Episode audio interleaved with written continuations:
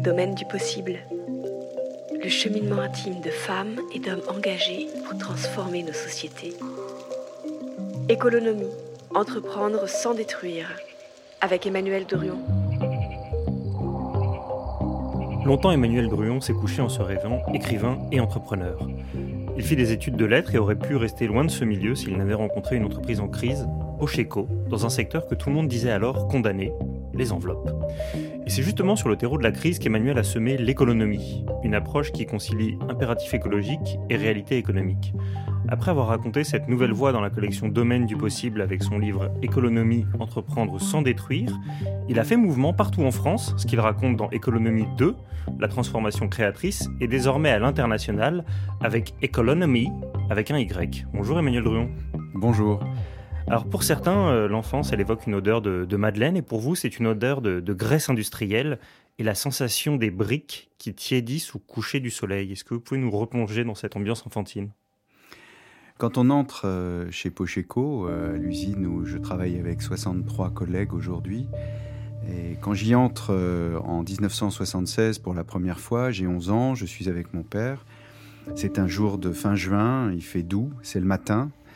On a roulé depuis la région parisienne et ce site se trouve en fait dans un village. Et à l'entrée du site, il y a une petite maison et un grand cyprès euh, vraiment qui me paraît très très grand. Aujourd'hui, il fait 30 mètres de haut. Euh, bon, il a forcément grandi depuis cette époque-là.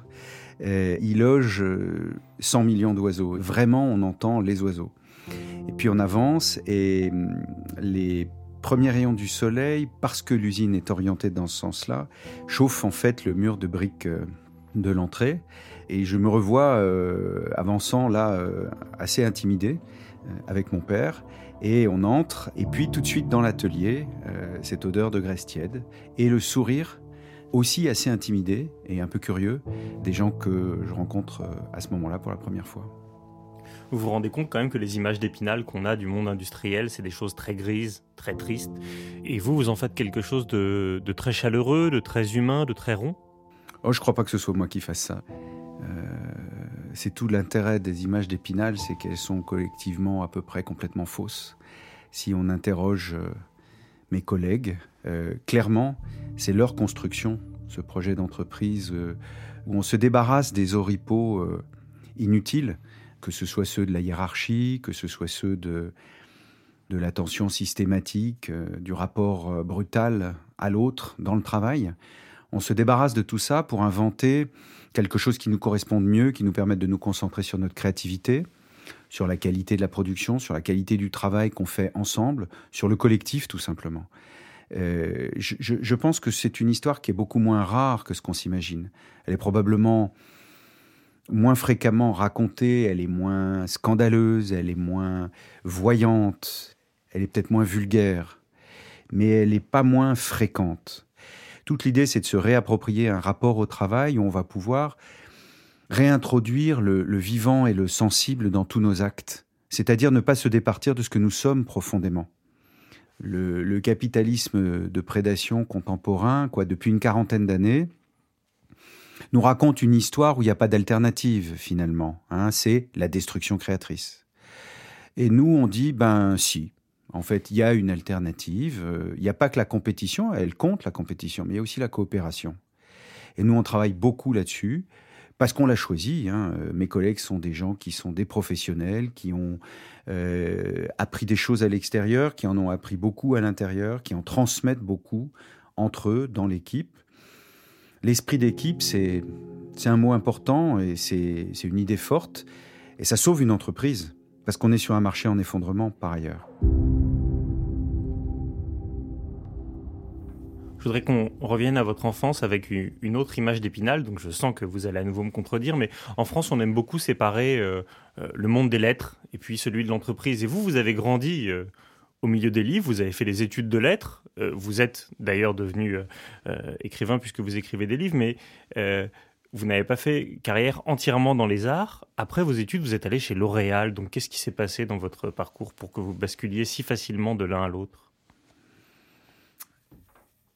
C'est pas contradictoire euh, d'avoir envie d'entreprendre et d'aimer l'idée d'entreprendre et d'avoir envie de le faire sans détruire, parce qu'on est inspiré par les récits que les auteurs, les écrivains, au long des siècles, quelle que soit euh, leur provenance, euh, nous mettent à disposition une pensée qui nous forme. Le fond des choses, euh, c'est qu'on est confronté, si je lis les rapports du GIEC, à un effondrement général des systèmes climatiques, écologiques et sociétaux.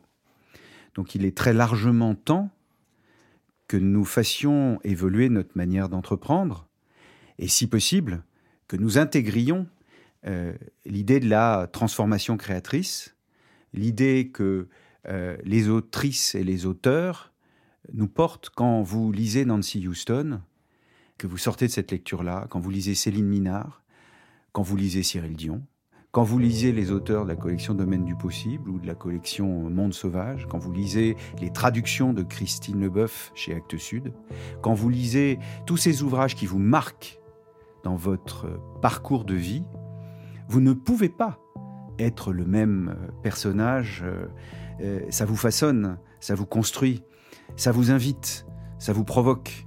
Et donc, euh, l'imagination euh, peut trouver sa fertilité, sa fécondité pour entreprendre autrement. On a besoin de ça. En fait, on n'a pas besoin de la violence et de la brutalité économique pour euh, déployer une activité dans la société. C'est une fausse idée, ça. On n'a pas besoin de rester des petits garçons de 5 ans qui essayent de faire pipi plus loin que le copain en devenant des euh, capitaines d'industrie ultra puissants qui construisent des empires. Moi, ça m'intéresse pas du tout, ça. J'ai plutôt envie euh, de garder en moi le petit garçon de 11 ans euh, qui écoute Hubert Reeves, qui regarde les étoiles et qui s'intéresse au froissement des ailes d'un papillon, à l'herbe qui pousse, aux arbres, et qui essaye de comprendre le vivant et le sensible. Merci pour ce, plaidoyer pour le vivant et le sensible. Avant d'en venir à, Pocheco, une dernière question euh, personnelle. Euh, les enfants se construisent toujours en opposition ou en filiation à leurs parents. Et euh, quand vous avez repris l'entreprise en difficulté Pocheco, vous le deviez sans doute beaucoup à une figure très importante qui est, qui est celle de votre papa qui était entrepreneur. Qu'est-ce qui vous a légué? Alors, j'ai la chance, j'ai adoré mon père. Il m'a beaucoup associé à, ses projets d'entrepreneur. Il me racontait beaucoup. C'était un homme qui ne parlait pas beaucoup, mais qui faisait récit.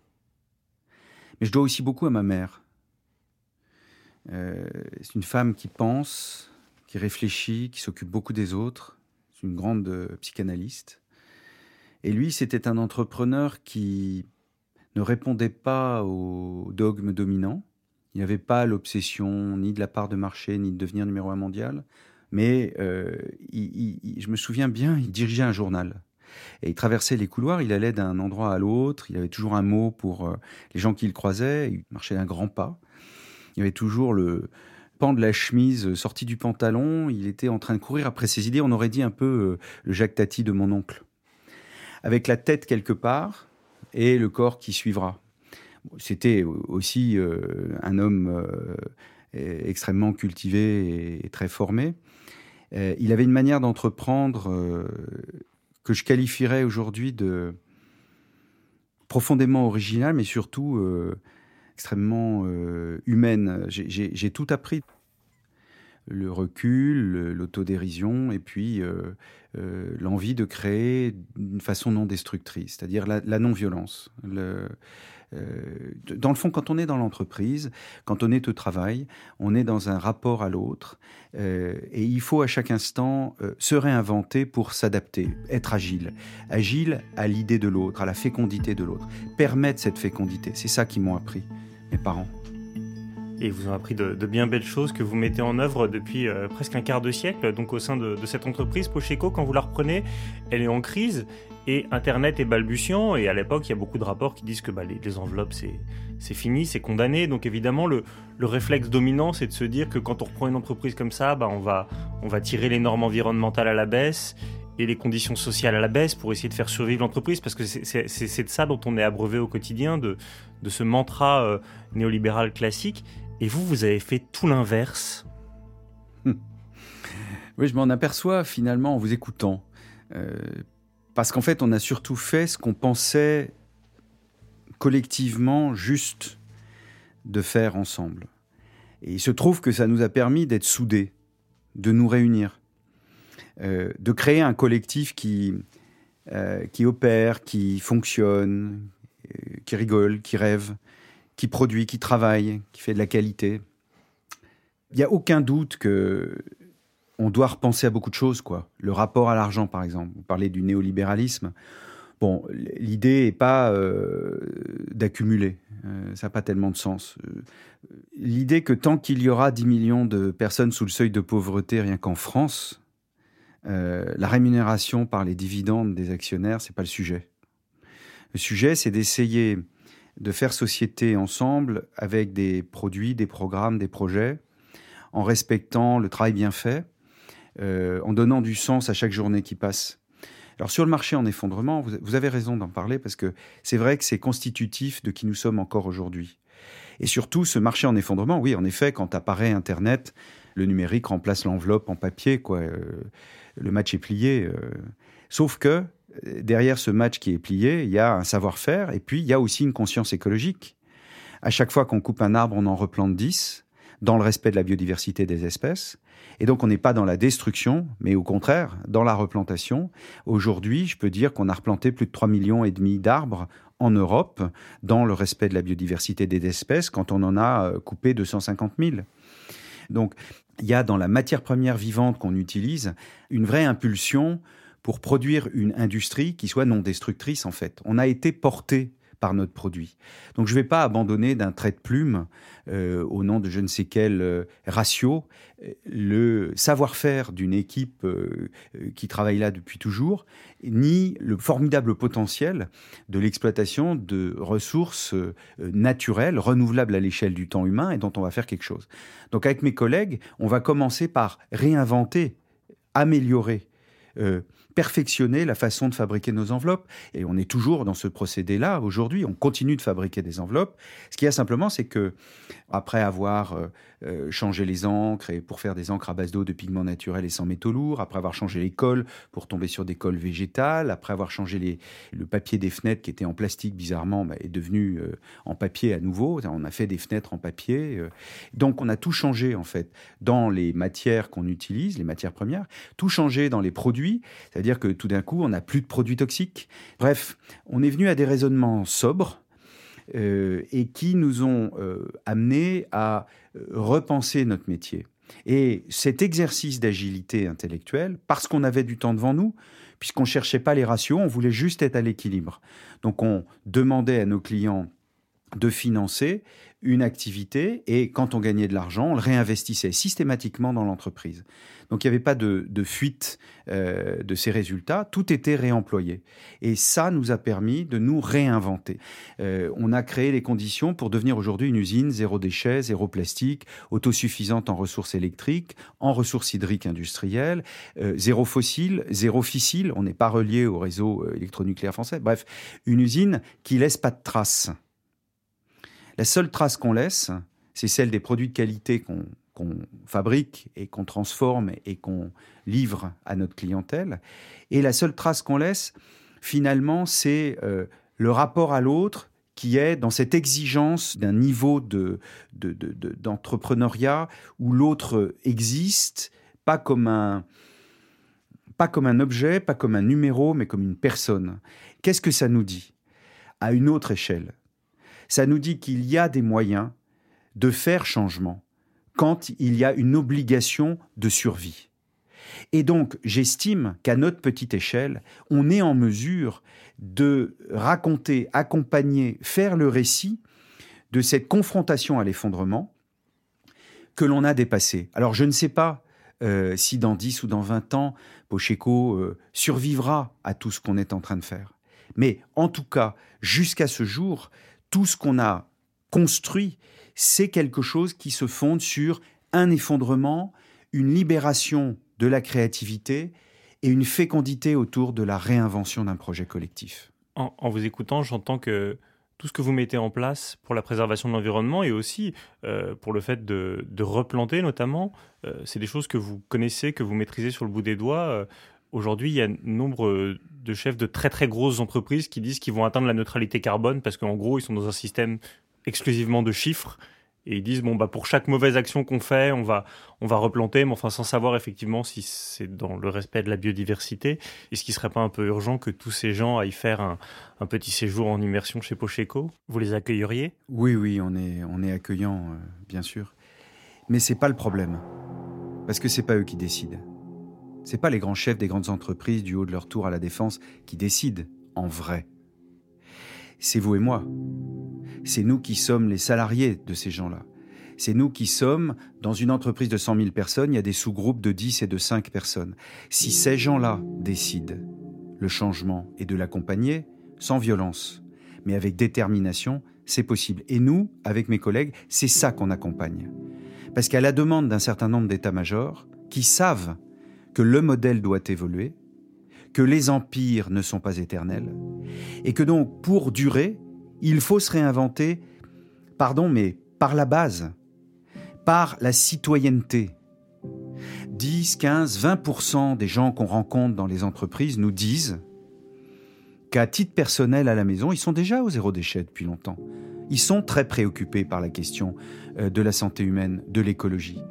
Et ils sont formidablement frustrés de ne pas pouvoir tenir cette ligne quand ils prennent leur poste de travail. Et nous, on leur dit, ben, quand vous prenez votre poste de travail, vous déposez pas la démocratie euh, à la porte de l'entreprise.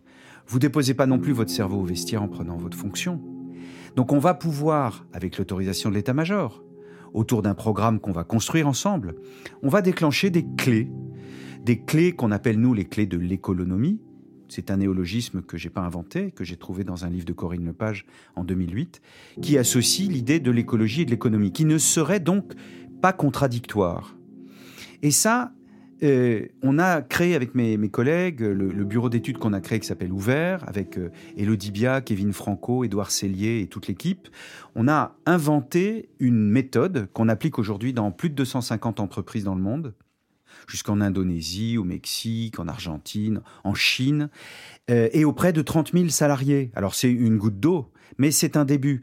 C'est un début où on prend conscience qu'on va pouvoir reprendre la main sur nos destins, y compris dans l'entreprise, y compris dans notre quotidien au travail. C'est vraiment ça notre projet. C'est de dire, ne faites pas de dichotomie entre votre quotidien euh, en tant que personne privé et votre quotidien en tant que personne professionnelle.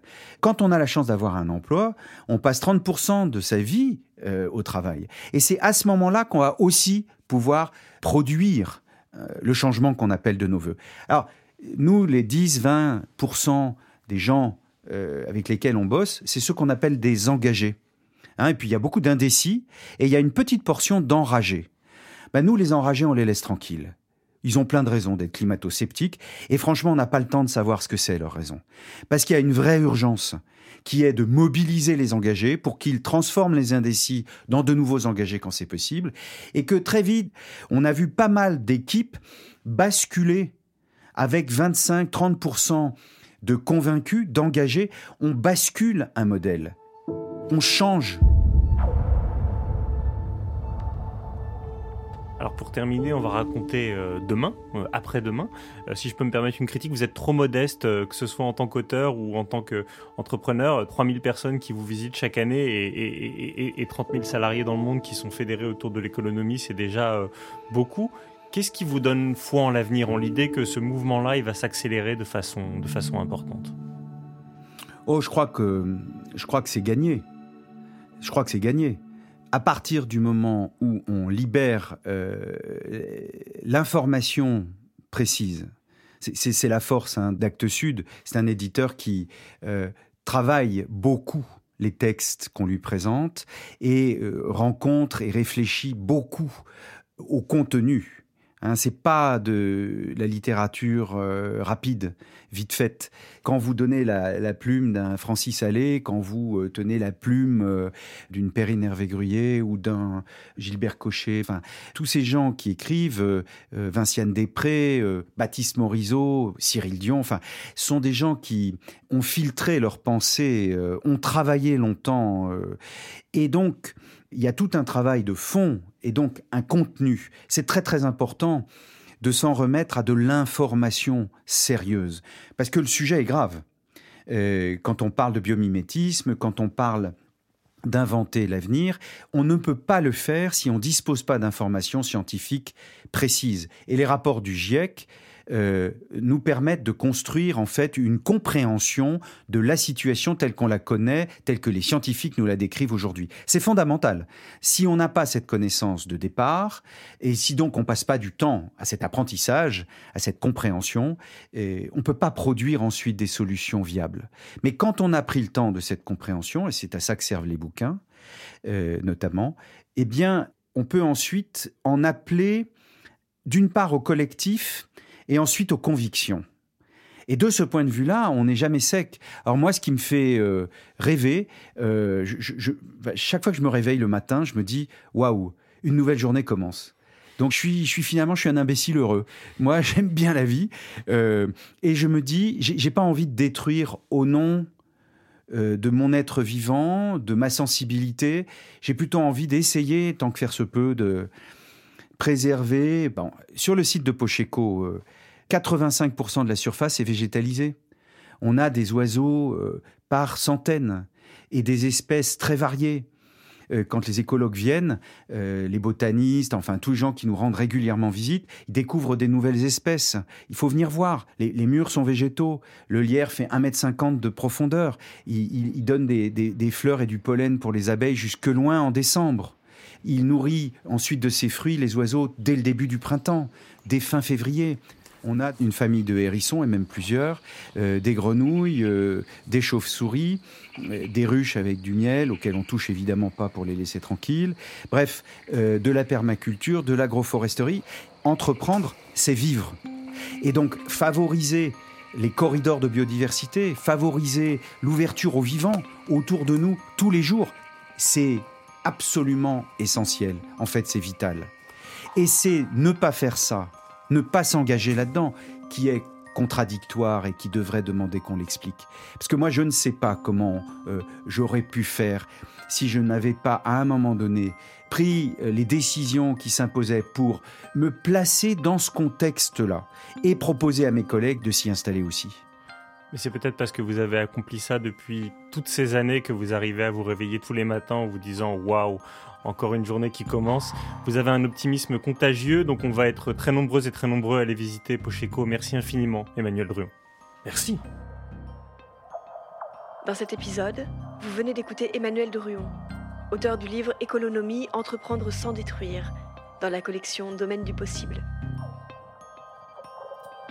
Les auteurs de la collection Domaine du possible proposent des initiatives originales et concrètes pour transformer en profondeur nos sociétés. Domaine du possible, une collection des éditions Actes Sud. Interview par Vincent Hédin, réalisation Clément Nouguier, enregistrement à l'arrière-boutique studio. Une production création collective pour les éditions Actes Sud.